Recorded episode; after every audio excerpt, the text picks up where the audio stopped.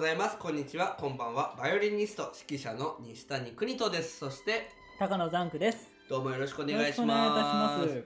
えー、邦人のね、ポッドキャスト、はいえーオーパス4というね、オーパス4回、第4回目となりました。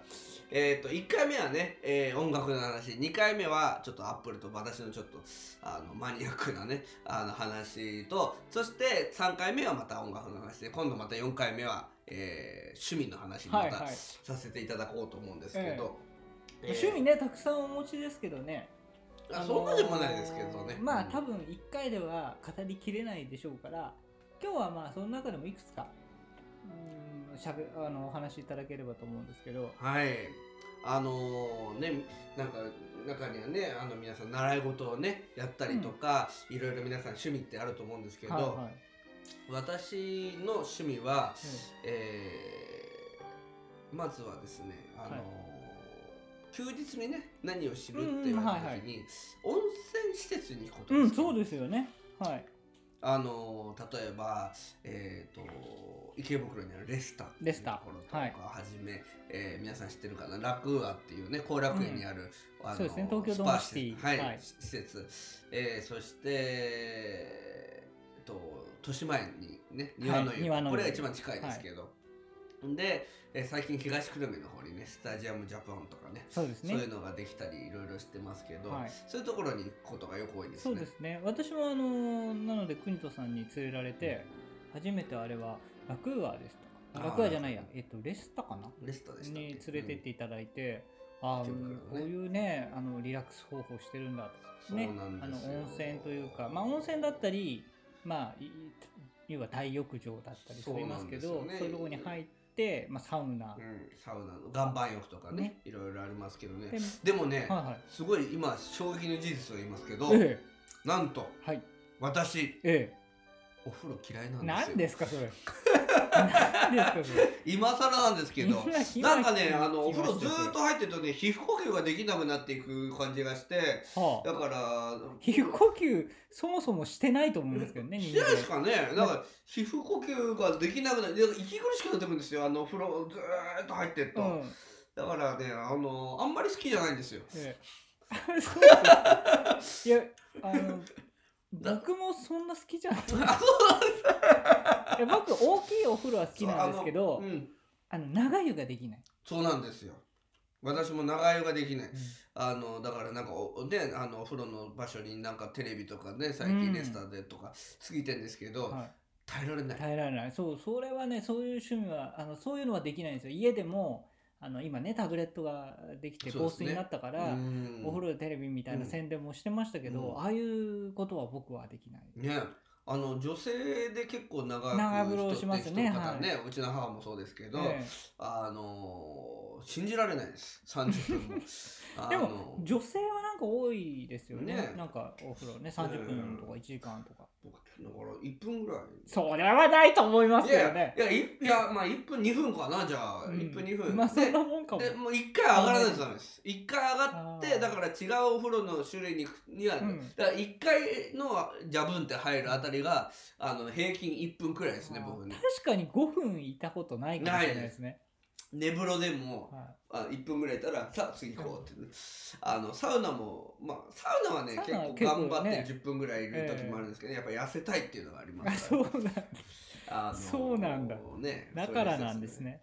ででまあそういう施設がなぜかなぜ好きかというとやっぱり一番には雰囲気ですようね。ん。やっぱりあの類が友を呼ぶじゃないですけど、はい。あの休んでる人たちがリラックスしてる人たちがいっぱいいるとやっぱりリラックスできうんるような自分もね。ねうん。感じがありますしお食事どころとかすごくね雰囲気もいいし、うんあの匂いもいいし、はいあの高級感もあるし、ね、そうですね。ああいうところ、あの今あのお話しされたようなところは、普通の銭湯とはやっぱりちょっと違って、リラクセーション施設みたいになってますから、まああの休んで寝ながらこうテレビが見れたりするところとか、あそうですね。とマッサージがついてたりそうですね、まあ、やっぱりマッサージはやっぱりいいですね。僕は、はいやっぱり私あの慢性のね肩こりなんで、うん。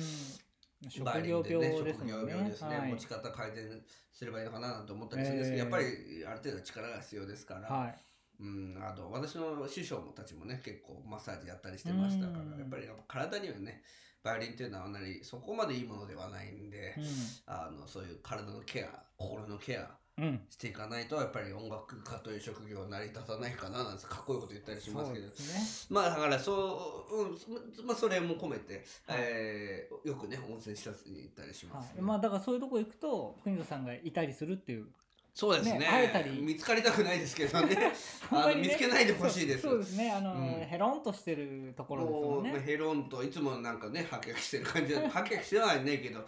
あのダラダラしててますんでねもうゴロゴロダラダラ、はあのアイスクリーム食べたりしてますんでね、はい。えー見つけないでいただければと。何の話してるんだか分かんないですけど。他にはどんな趣味が他には、あの私空港が大好きなんですよ。そうなんですよね。でも空港でもこだわりはあるんですか？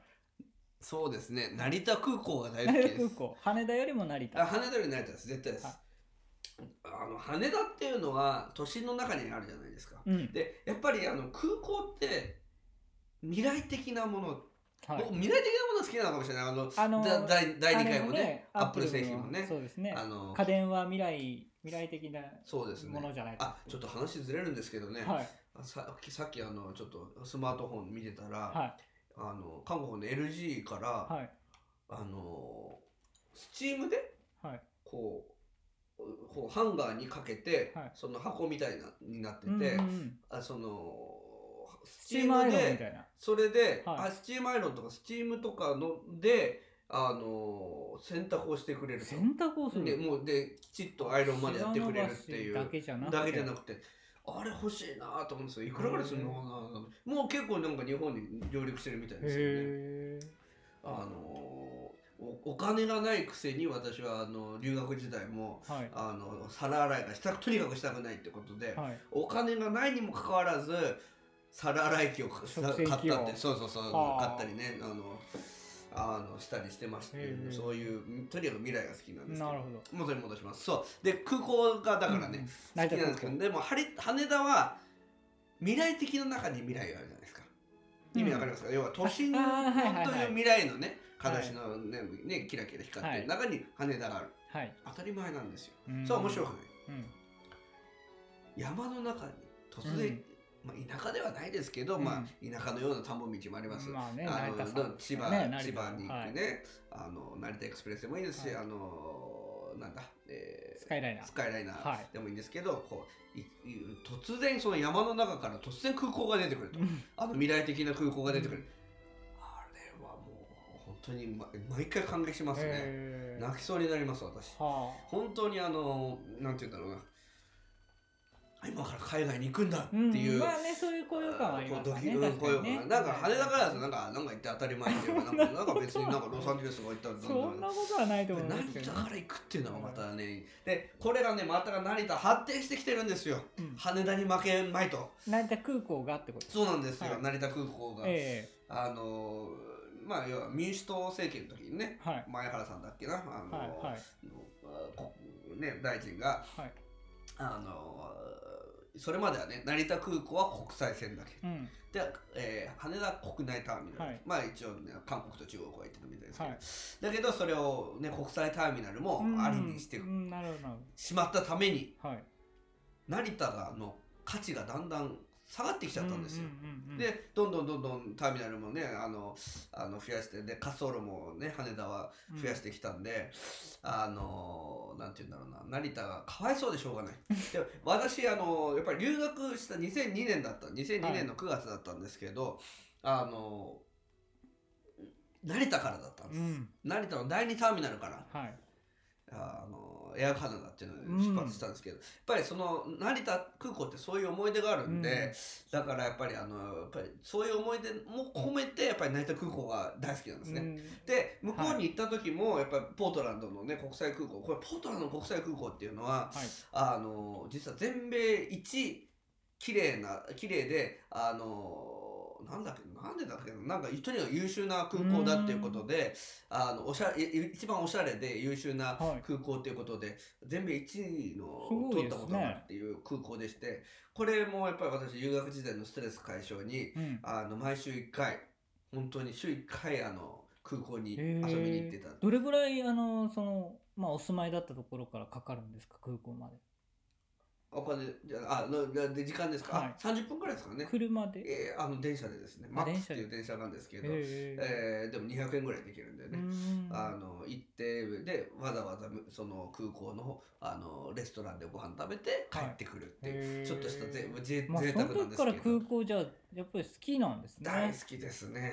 で飛行機ももちろん好きなんですよ、うん飛行機が好きだからかもしれないですけど、はい。空港の方はもっと好きですね。飛行機のねなんか管制塔のゲームみたいなのもされてましたよね。そうですね。あのエアトラフィックコントローラーっていうんですけど、はい。あの要は飛行機をねあの完成していくとあの飛行機をコントロールしていくゲームなんですけど。ばぶつかったりそう部活はダあのメだよね。しないように離陸着陸をこうやるようなゲームも好きってことはまあ飛行機がお好きってことなんですそうね。ですね。あのバイオリニストにならなかったらそれになりたかったぐあらい。本当に。本当にパイロットよりそっちですね。パイロットつまんないですから。あのあ飛び立ってあの着陸する時は楽しいですけど、はい。もうずっとそれずっとやってますから。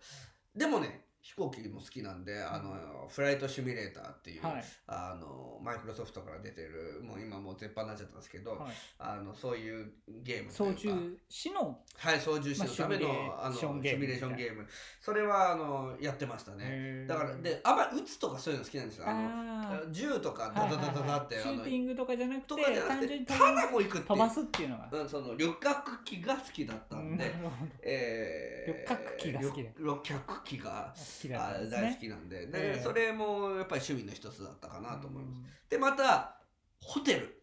ホテルはい。周空港周辺のホテルが大好きで、えー私あの家族にたまに内緒で、はい。あのい例えば内緒で。内緒です。あのあ、ね、留学中はい。日本に帰ってくるときに、はい。あの空港周辺のホテルに、はい。もう一日実はずらしてあの、はい本当はこの日に帰るよって言っときながら実は一日前にずらしてあ帰ってでそれでホテルに泊まってわざわざ帰ったみたいなね、えーそのくらいホテルが大好きなんですよ。そのあ空港周だからまああの内緒にっていうのはそうそうそそういうことですね。ねそうですそうですで皆さんねホテル好きって言うときっとあのなんか伝統的なホテルとかね、うんあの東京ステーションホテルとか、うん。そういうのこが好きって思われると思うんですけどええ。私はそうじゃなくて、ええ。新しいホテルが好きです、うん。新しくて未来的なホテルが好き、うん。そこも未来的なやっぱり、あのやっぱりその今2020あの東京オリンピック、はいはい。うーに向けていろんなホテルが今すっごい作られてるんですよ。えもう銀座ももうすごいですね。銀座なんかもめちゃめちゃ立ってます、うん。ここ1年で。はい。あのいろんなね、えーホテあのあとはドーミーインとか、うん。あのなんかいろんなホテルがはい。建ってますけど、やっぱりあのいろんなねオプションがあるホテルは面白いですよね、はい見ててもね。まあ、高級ホテルに限らず、まあ、いろんなビジネスホテルとかもお泊まりになる。そうですね。もうビジネスホテルもやっぱりいい面白いホテル。ただのなんかあの別に寝て泊まって終わりじゃなくてね、温泉があるところとかうん、うね、んうん。まあ温泉はそんなに好きではないですけど 好きなんですよ。入るのは一生入るの好きなんですよ、であとは、えーそうですね。あの最近のあの一番最近泊まったおすすめのホテルってこれはね銀座にあるんですね、はい。えー三井ガーデンホテルプレミアムガーデンホテルってのなんです、これは私あの浜離宮のね朝日ホールでリハリサイタルやる前にはい。あの前日に乗り込む全泊するところなんですけど、ここは本当素晴らしい。へもう雰囲気接客匂い、えー、もうピカイチですうん。でもうやっぱりそのねあのそのリサイタルをやる浜離宮朝日ホールが見えるっていうのもあれだし、えーあれ隅田川だったかな。すごいとにかく浜離宮も見えるし、うん。でもってあの電通とかの汐留も見えるし、はあの未来的なね、い風景も見えるし、えーもうあそこは超スーパーおすすめです。はまあ値段もそこそこしますけどね。うんうんうん。あとは千葉。はい。まあのやっぱりディズニーリゾートの方のホテルはすごいいっぱいいいのあるんですけど、まあ、ええ僕はあんまりあの海の近くでちょっと怖いからあんまり泊まってはないんです。泊まったことはないですけどみでも見見るのは好きなんでえあのロビーまで行ったりしてそう。えうん。あのねそうなんですよ。あのホテルってはい。皆さんね泊まんなくていいんですよ。泊まるんじゃなくてトイレに入ってくださいホテルのトイレに入る。あの例えば新宿とかで、はい。あのあトイレに行きたいって言った時に、あの駅のトイレ行くとそこまで綺麗じゃないまあ綺麗じゃないですね。みみんない。ろんな人がはい使って。今ます今結構綺麗になってますけどそれでもね。それでもねねちょっとやっぱり、はい。うん人数が多いですからね使う人数がね、そういう時は近くの綺麗なホテルに行ってください。はい。例えば京王プラザホテルとか、はい。あのそういうすごいそういうところに行くと、あの満足感が5000倍ぐらい得られます、ででしかもまあねあの費用きはそんなかかんないで。あもうぜお金ゼロ無料ですから。無料ですからね。うんだからねそれでねやっぱりねホテルの品質っていうの分かっちゃいますね。あトイレで一発で分かりますよね。なるほどね。あのそうなんですよ。でであので戻りますけどはい。